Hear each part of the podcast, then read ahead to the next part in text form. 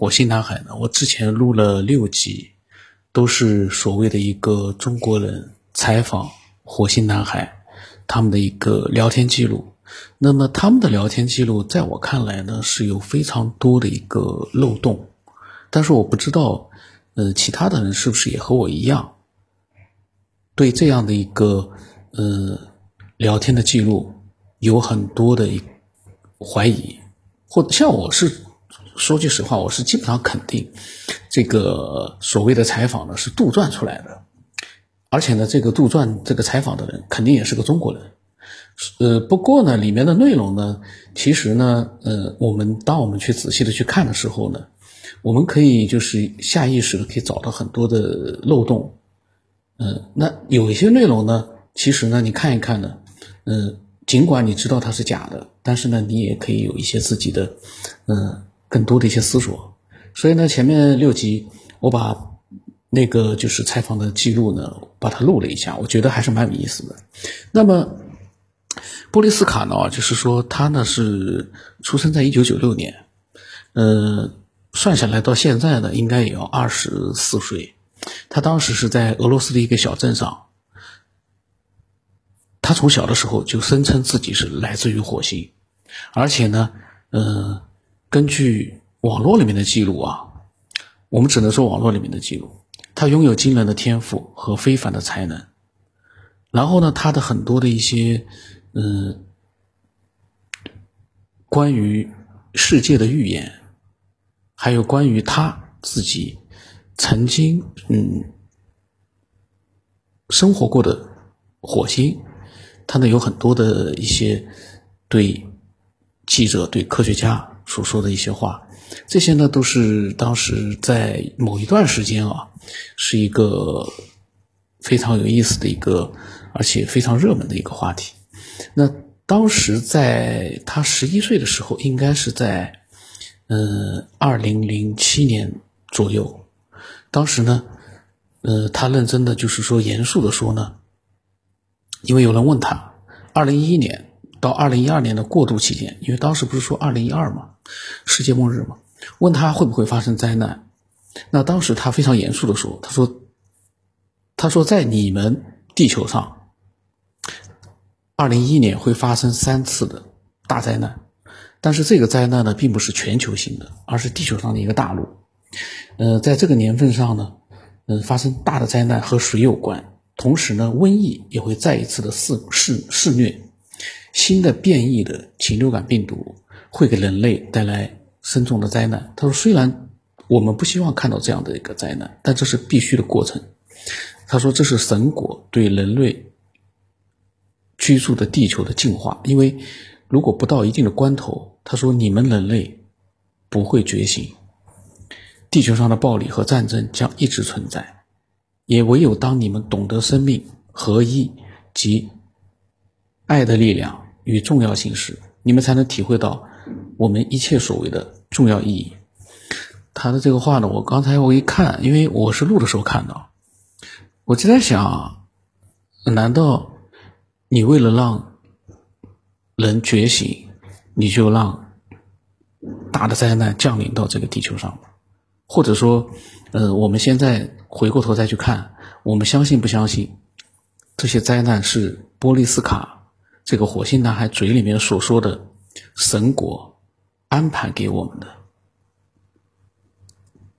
我不知道有没有人相信哦。就是当我们看他的这个所说的内容的时候，其实我们有很多的问题可以提出来。你有什么证据？我就算啊，打个比方，就算他真的蒙到了三次灾难，因为二零一一年已经过去了，我们可以。看得到到底有没有三次灾难？那么就算是有，难道这是他所说的神国安排的吗？这种灾难一般来说都是天灾。你说预先就有人像电脑一样的设定好了，这二零一一年，那么这三个灾难在什么地方什么地方会发生，死多少人，或者瘟疫在什么地方会流行，死多少人？我觉得这个是不是有点，嗯，太牵强了？另外一个，就像我刚才说的，难道你想让人类觉醒，你就让他们死很多人，让他们遭受灾难，用这样的方式让他们觉醒吗？好像是为他们好，这是很多啊。我发现了，这是很多的这个有一些或者是宗教吧，他们就会对很多人说的：你要先经历了那样的一个死亡和灾难，你才能获得最后的一个觉醒，或者是飞升、蜕变，或者是扬升，就是他们的用词啊。我就有的时候，我我我刚才看了，我就很奇怪，嗯，非要让他死了。非要让人类受到了大的灾难了，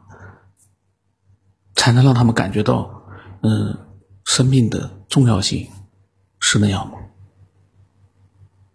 这些所谓的波利斯卡所谓的神国，就是这么的 low 吗？没有其他的办法，更好的办法吗？你神国好像那么厉害，你就只能用这样的办法来拯救人类吗？这个是我看了之后我的想法，我不知道有有没有呃人跟我的想法是一样的啊，会提出这样的一些疑问。很有意思的一个就是短短的他的一个回答，其实我们可以思索出很多东西。我这个呢，因为是随机的一个闲扯，然后火星男孩这个内容呢，其实我觉得，嗯，已经没有更多的。可以去说的一些东西了，但是我还会再录一集，关于他小时候的一些呃经历，或者是人家对他的一些呃外界对他的一些看法。但是我不认为啊，火星男孩这个有多么的特别的神奇，他有他的神奇之处。但是大家有没有想过，二零零八年，他当时是十二岁。那么他做了一些他自己的预言，那那个时候，其实从科学家的角度来说，真的有人对他感兴趣的话，现在的科学技术、科学研究可以把它研究的很透很透。波利斯卡所说的哪些内容，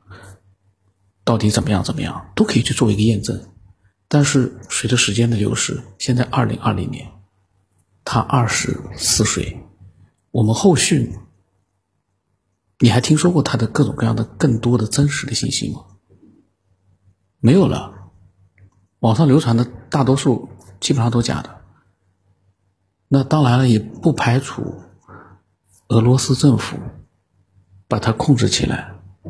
对这样的一个特殊的一个少年或者年轻人控制起来去做研究，也不排除。但是似乎啊。嗯，对这个世界没有什么太大的影响了，已经慢慢的沉寂下去了。时不时在在网络里面呢，会出现一些新的爱好者，对他好奇的去了解一下，仅此而已。今天就先这么多吧。关于前面的几期《火星男孩》的。节目主要是说句实话，并不是为了去讲一个，呃，让人觉得很神秘、很怪异的这样的一个寓言的小孩子的故事，呃，主要是呢，根据他网络里面所流传的一些内容呢，去做一些思索，就是单纯的去娱乐一下，做一些思索。所以呢，报的呃，看这个里面所谓的一些火星男孩的话或者采访。嗯，很多呢，其实可能都是可能是莫须有的，但是呢，嗯，被人编造出来。那我们呢，就是把这些话呢，我们来做一个简单的解析，通过我们的逻辑啊，做一个简单的解析，娱乐一下，仅此而已啊，说明一下。去更远的地方，见更亮的光。